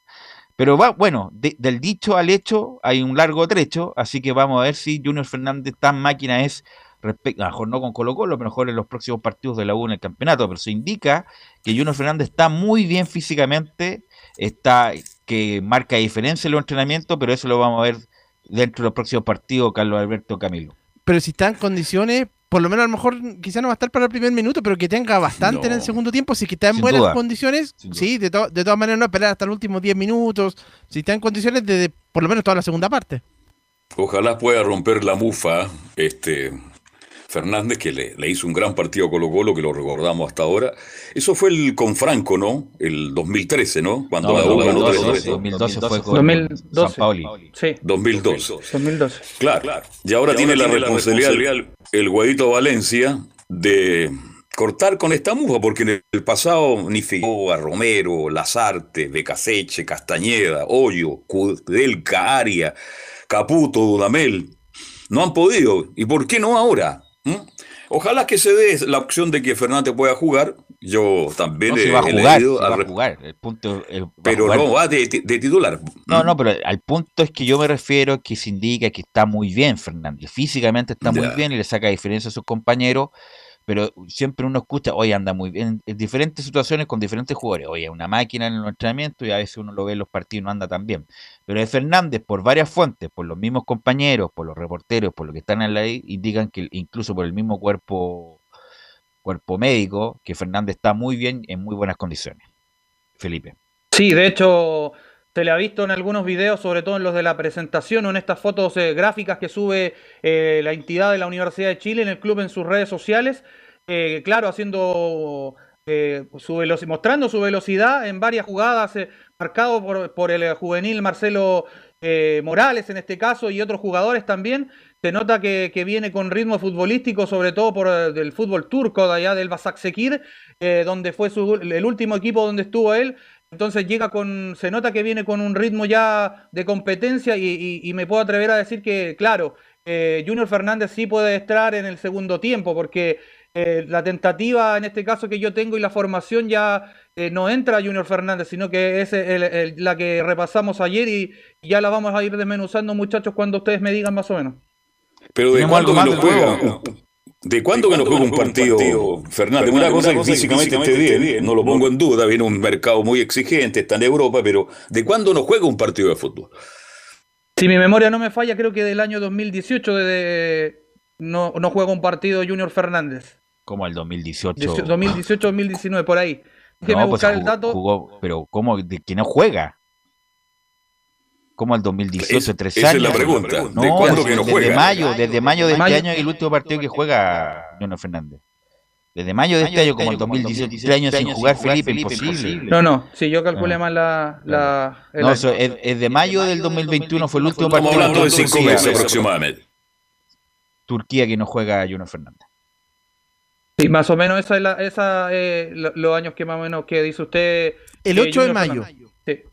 El 8 de mayo. Ahí fue el último partido. Bueno, no deja de ser cuatro meses y medio, ¿ah? Cuidado. Una cosa es entrenar bien, otra cosa es estar físicamente bien, tener las ganas que tiene Juniors, y otra cosa es jugar por los tres puntos.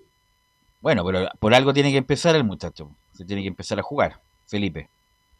Sí, y al respecto, ya para ir desmenuzando un poquito lo que y cerrando el informe del día de hoy de la Universidad de Chile, muchachos, ¿qué les parece si pasamos a revisar la formación de la Universidad de Chile con la que enfrentaría y, al cuadro de Colo Colo este día domingo? Iría con Fernando el Tuto de Paul en portería, línea de cuatro en el fondo, Jonathan Andía, Osvaldo el Rocky González, Ramón el Cachila Arias, Marcelo Morales por la izquierda, cerraría la línea de cuatro. En el mediocampo estaría Sebastián Galani, Arriba con dos eh, ya en el mediocampo, Gonzalo Espinosa por la derecha, por la izquierda Mario Sandoval y en, la for- y en la parte de creación estaría Marcelo Cañete para dejar arriba en delantera a Franco Lobos por derecha y por izquierda a Joaquín el Bati Larribey, el goleador de la Universidad de Chile. Ok, gracias Felipe. Mañana la amplificamos. Lo más, lo más por los que no hayan quedado audios de el huevo Valencia pendientes. Vamos a ir a la pausa, Emilio, y volvemos con la Católica y las colonias.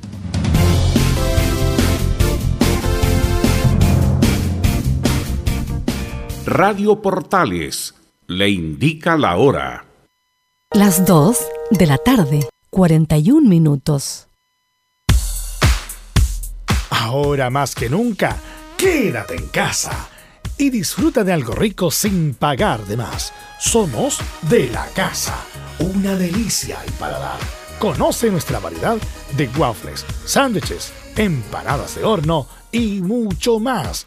Contáctanos vía WhatsApp al más 569 5018 3008. Atendemos todas las tarjetas de crédito y red compra.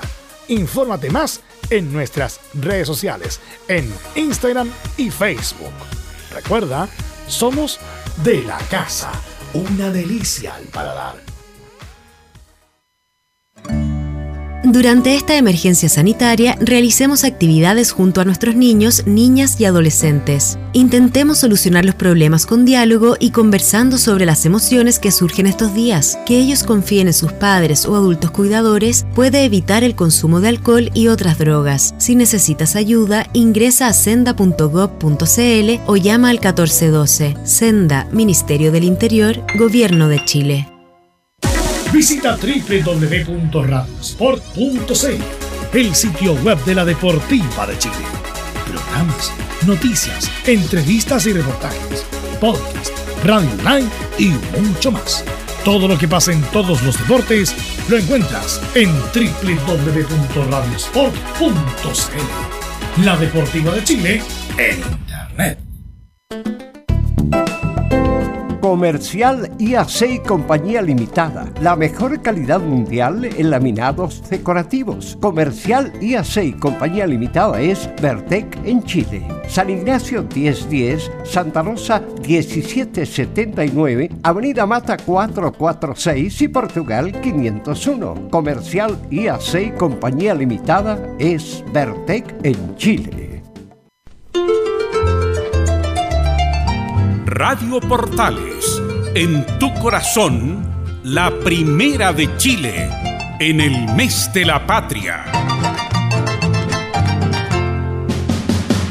Un acercamiento electrónico a todo lo que pasa en el fútbol. Escuchas Estadio en Portales en su edición central. La primera de Chile, uniendo al país de norte a sur. 14 horas con 44 minutos. eh, y bueno, eh, Católica que juega el próximo miércoles, Camilo, ¿no? Sí, el 29 con Melipilla en San Carlos. Ah, Melipilla. O sea, sí, Católica yo creo que de- tiene 99,9% de probabilidades de ganar ese partido, ¿no? Eh, sí, sí, llega como obviamente como favorito y sería el tercer triunfo ya podría ser de, de la era de Cristian Paulucci. Ya eh, su primer partido desde que fue ratificado oficialmente como director técnico, porque los anteriores eh, estaba or- originalmente como, como interino, pero va a ser ya el primero desde que fue ratificado. Así que ha tenido una semana, de hecho, después de esas semanas turbulentas con... Por, por así decirlo, con cuando estaba Gustavo Poyet, donde había varias noticias, ahora esta última, después de esos dos triunfos, ha sido más, más tranquila, están, están entrenando obviamente para lo que mm, para lo que va a ser eh, ese encuentro, pero recién todavía, bueno, tienen este fin de semana para ver el Superclásico, me imagino también, y para ir preparando obviamente el equipo titular, de hecho, eh, para eso también ha servido, muchos hinchas ya se empiezan a hablar con la llegada de Fabián Orellana, que ya cumple sus primeros días de, entrenamiento con el equipo cruzado, ya se empieza a vislumbrar la formación titular, de, hecho después la, po- la podemos eh, revisar, y también otra, mm, como siempre también empieza la... eh, con Orellana como posible titular, ¿quién pateará los penales? Si San Pedri, que es actualmente el goleador de la Católica, que él tiene obviamente la, la preferencia, u Orellana, que también venía a convertir bastantes goles en, en España. De hecho, eh, en los últimos torneos ha convertido bastante mediante ese desde los 12 pasos. Así que en eso se está enfocando la, la Universidad Católica, en el trabajo para, para ese partido ante Melipilla. Pero igual tenemos algunas declaraciones precisamente de Fernando Sampedri, el número 9 de la, de la Universidad Católica, quien habla sobre su estadía en la Católica, precisamente. Sin duda que también acá eh, es uno de los clubes, la institución eh, que, más resalto porque por la, los últimos años la, la, capacidad ganadora que está teniendo, el club como está ordenado, eh, es un club muy prolijo, entonces muchos jugadores deben querer estar en, el lugar nuestro, así que disfrutando el momento, eh, esperando que sean eh, varios años y, bueno, y disfrutar más que nada. el club, la gente que trabaja adentro, son muy amables y, la verdad que me llevo muy bien. Me gusta ir al club todos los días, disfruto, así que esperamos que, que siga todo igual. Claro, Fernando Sampedri, que lleva 43 goles con la gente de la, con la Universidad de Católica y que buscaba precisamente em, que buscaba precisamente eh, convertirse en un goleador histórico, pero le falta mucho, así que no creo que va a ser, no va a ser muy va a ser muy difícil precisamente que se convierta en el goleador histórico, que es Rodrigo Barreira, justamente como conversábamos durante la semana. Más atrás está Alberto Acosta con 92 tantos y Fernando Sampedri con 43. Y ya pensando en lo que es eh, el equipo, habló Cristian Paulucci, el director técnico, quien se refirió a sobre el equipo que tiene la Católica. Sí, yo creo que, a ver, eh, se lo dije más de una vez, eh, este plantel es un plantel que se ha acostumbrado a ganar en los últimos años eh, tiene jerarquía, tiene jugadores con mucha experiencia, tiene jóvenes eh, de selección, eh, tiene una mezcla, una mixtura muy importante que hace que, sea protagonista, que sea protagonista de todos los torneos. Entonces, es todo mérito de los futbolistas, de la institución que, que arma estos equipos. Y bueno, unos tienen la suerte y el placer de, desde hace unos años estar dentro de la institución y disfrutar de estos futbolistas. Eh, yo creo que ellos hacen gran parte de lo que ustedes ven. Bueno, y para unirlo a propósito que hablaba con el equipo, yo les puedo dar la formación, la probable formación titular ya con, en, realidad, de, teniendo a todos los jugadores, eh, obviamente, en condiciones físicas, que, bueno, obviamente es con Sebastián Pérez en el arco, en defensa podría ser José Pedro Fuensalía por el sector derecho, después estaría Germán Lanaro con Valver Huerta como, como defensa centrales, Alfonso Parot por el sector izquierdo, en el medio campo Ignacio Saavedra, más adelante Marcelino Núñez y también Felipe Gutiérrez, Fabián Orellana, eh, Fernando Sampedri y Edson Puches eh, teniendo al plantel en condiciones eh, en condiciones físicas, obviamente, teniendo todos los titulares disponibles. ¿El penal, quién cree usted que lo va a tirar? ¿Seguir con la, va a ser el, primero San Pedro, me imagino, porque lo ha hecho bien. De los ¿Cuántos goles lleva marcado este año San Pedro? ¿Cuántos de penales, Camilo, usted tiene? San Pedro dice que, por ejemplo, convirtió en el último. Él, bueno, el goleador justamente con eh, convierte mediante los penales. Tiene, me parece que 11 anotaciones son las que son las que tiene. Y claro, ha tenido algunos de, de lanzamientos de penal. Sí. Pero qué bueno que un equipo como Católica tenga dos especialistas, así que va a depender del momento, cómo se da el partido, en qué condiciones está cada uno de ellos. Los dos son especialistas, así que es muy bueno para Católica. Exactamente, sí. Así que va ahí está, esa, esa polémica, ahí va, o sea, quién, esa disyuntiva, quién, quién podría lanzar, pero por ahora es Fernando Sampedri, quien perdió uno solo, un solo penal, que fue ante, mm, ante Curicó en el último compromiso. Así que eso con, la Universidad Católica, entonces que continúa con, los entrenamientos recién para el partido con Melipilla del día miércoles 29 de septiembre. ¿Melipilla? tiene técnico ahora, Melipilla? El técnico de Melipilla es, yo, es em, el que está, Cristian Arán, que estaba en O'Higgins. Ah, verá que estaba con ya las cuarentenas y todo lo demás de estar ya. Ya de estar, disponible. De estar ya empoderado del cargo. Y a Cristian Arán, que fue mucho tiempo jefe de las divisiones inferiores de O'Higgins, que tuvo una aventura por el primer equipo, partió bien y terminó mal, y desafortunadamente a Humor y compañía lo licenciaron después de esa campaña. Así que Arán.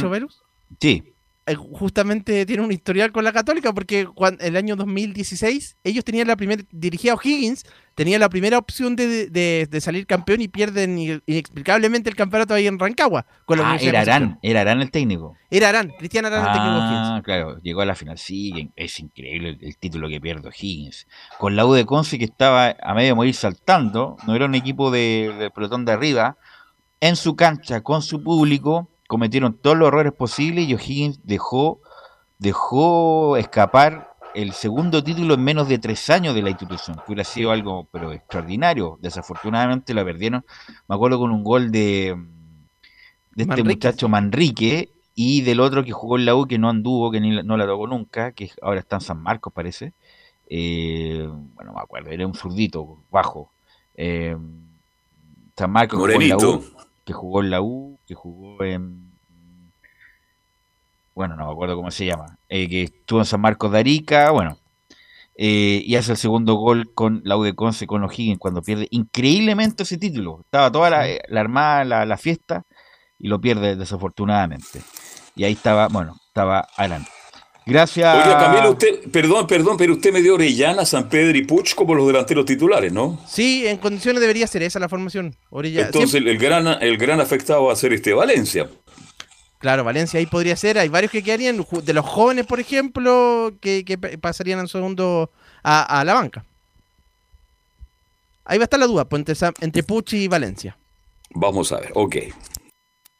Así que, bueno, eh, ahí estaba el, informe de la Católica. Estamos buscando aquí quién hizo el, famoso segundo gol. Manrique, claro. Manríquez, eh, Manrique y Renato González. Renato González, que justamente hizo el otro gol. Eh, y donde desafortunadamente catapultó eh, la chance de O'Higgins el 2016, ya como pasa el tiempo ya. Bueno, vamos con Laurencio Valderrama, el informe de las colonias.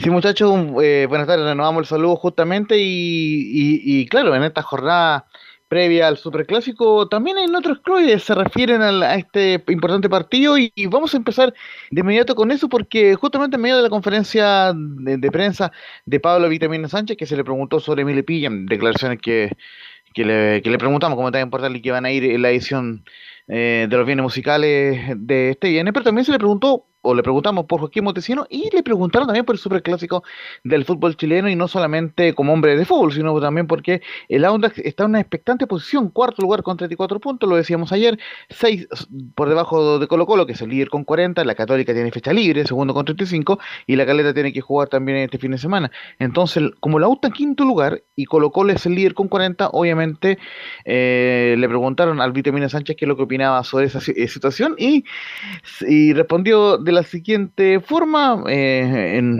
eh, de manera bien, bien honesta, el Vitamina Sánchez dijo en la 04 que yo quiero que gane la U ante Colo Colo sinceramente. Ah, No, yo quiero que gane la U, sinceramente, yo no, no tengo por qué esconder nada. Eh, sería un hipócrita. Y si fuese la situación al revés, que la U, la U estaría pu- puntera, que gane el colo. Esto es, así. Nosotros, o sea, cu- cuando uno empieza a estar.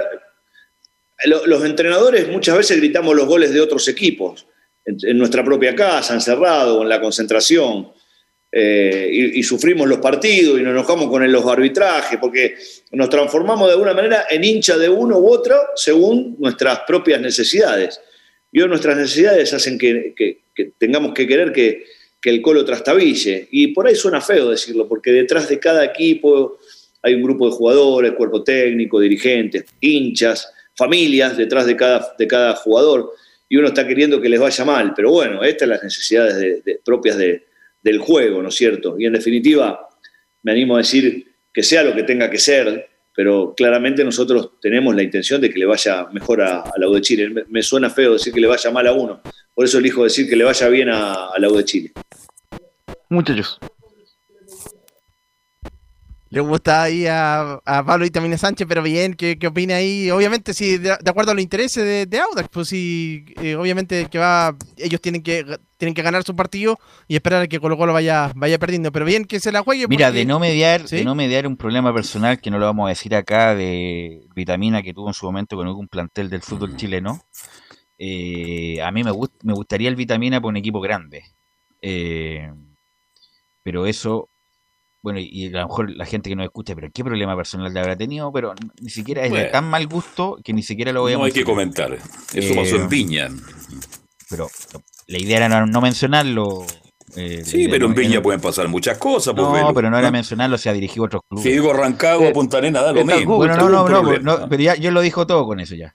El Ya. punto es que el punto es que de no mediar ese problema personal que en el mundo del fútbol se comenta mucho, eh, y de mala leche también, eh, el Vitamina eh, ha hecho buenos trabajos regularmente en los equipos que ha estado, además es un, entrenador bien inteligente, y, me, gustaría para un equipo grande del fútbol chileno, y además porque tiene este tipo de cosas, como que se la juega, siempre un poco va más allá, no, no, no queda, no queda con, con lo políticamente correcto la prensa. Es cuñero, es cuñero también, ¿no?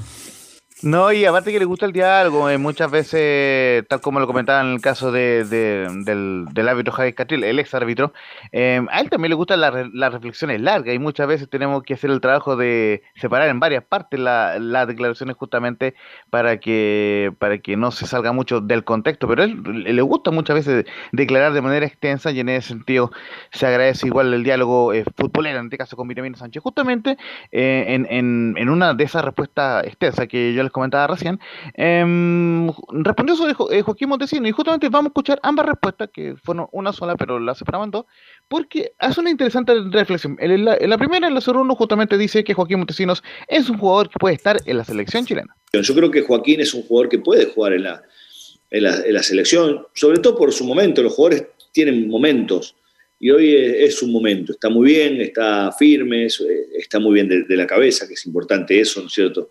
Sentirse bien. Eh, a mí me da la sensación que, Fabi Torres es un jugador que también por el momento, por su momento, podría ser parte de, los convocados, pero claro, hay un abanico muy grande para, el entrenador. Y lo último que vamos, a escuchar del Vitamina Sánchez justamente eh, habla no, eh, no solamente de la dificultad que tendría Montesinos, sino de otros jugadores del medio local. Dice que hay una realidad en la 0-2. Iván Morales me gusta mucho como jugador, pero en la selección le costó mucho. Después hay una realidad. Nosotros permanentemente queremos ver dónde estamos parados como, como equipo chileno y queremos ver dónde está parado el fútbol chileno a nivel, a nivel mundial. Y por ejemplo, a mí hay un jugador que me gusta mucho que es Iván Morales, pero fue a la selección y le costó, le costó mucho. Entonces, muchas veces eh, esa parte es difícil de medir. Y uno entiende que aquellos jugadores que ya son jugadores probos, que han demostrado toda su jerarquía a nivel internacional, vienen y no les cuesta. A Vidal no le cuesta, a, Arangui no le cuesta, a Isla no le cuesta, a, Gary no le cuesta, a Alexis no le cuesta, a Claudio Bravo no le cuesta. Entonces, entonces, ese puede ser mi pequeño miedo si le toca ir y que, pucha, que no esté a la altura ¿no? de, las circunstancias, porque, y más en este momento que Chile necesita, en esta triple fecha que viene por delante, sacar, sacar una, buena, una buena cantidad de puntos que le permita insertarse, por lo menos en el lote de los que tienen posibilidades, ¿no es cierto? Y no, y no quedarse fuera. Muchachos. Sí, deberíamos tener una sección, Laurencio Rama, las colonias y el vitamina, para, porque el vitamina es más interesante de lo que habla de lo que hablan todos los técnicos en general del fútbol chileno. Muy interesante lo que hizo porque obviamente son jugadores que tienen buen nivel a nivel local, pero la selección es otra cosa, lo dijimos acá. Morales hizo una buena, una buena campaña en Colo Colo, pero la selección no la tocó prácticamente. Entonces muy distinto, es otro nivel. siempre digo que es distinto jugar el campeonato local, es distinto jugar un, partido de Copa Libertadores, es muy distinto jugar un partido de eliminatoria que incluso puede ser hasta más difícil que jugar el mismo mundial porque hay muchas más presiones todavía, así que tiene toda la razón el vitamina. Exactamente, eh, así que esas fueron las reflexiones del, del Sánchez y vamos a despedirnos con una muy cortita de Federico González, que fue el refuerzo que presentaron hoy, justamente eh, don Carlos preguntaba si que había algún representante de Holgado, bueno, llega hasta Argentino, 34 años, su último partido fue en Estudiantes de La Plata en mayo pasado y fue presentado el día de hoy, muy breve, la 0-1, dice, contento de estar acá y trataré de aportar con goles. Y bueno, eh, sobre todo contento de estar acá, eh, de formar parte de este, de este equipo. Y, en lo personal trataré de, aportar eh, mi granito de arena. Eh, desde lo futbolístico soy un jugador que, que, siempre deja todo en la cancha, que le gusta tener movilidad para, para hacer opción de pase para los atacantes y los volantes y, bueno, obviamente que todo delantero está para aportar goles. Así que eso era con la columna y con Federico eh, González, nuevo refuerzo del Autax italiano, que recordemos visita a Deportes Melipilla, que está en zona de, promoción. El día sábado 25 a las 5 y media de la tarde en Quillota, en el Lucio Fariña. Y por cierto, em, el, en, este bien eh, tendremos información de la conferencia de César Bravo, quien habló hoy día, y en la previa del, partido que jugará Unión Española ante la Serena el día sábado, y por supuesto la previa de Palestino que abre la fecha ante Huachipato el viernes, eh, el día de mañana a las 6 y media en Talcahuano, muchachos. Ok, gracias, Laurencio, muy amable. Fuerte abrazo. ¿Algo más, muchachos, para terminar? Sí, los árbitros de luz de la. Vamos, a ver. Para los partidos clasificatorias: Chile-Perú, Cristian Ferreira de Uruguay. Después Chile-Paraguay, eh, va a estar eh, Néstor Pitana de Argentina. Y el Chile con Venezuela estará Rafael Klaus de Brasil. Ya, más o menos nomás los arbitrajes. ¿eh? Pitana, No me gusta mucho, la verdad. Y Klaus tampoco. Así que bueno, bueno, eh, gracias muchachos. Nos encontramos mañana en otra edición de Estado en Portales. Así que tengan todos muy buena tarde.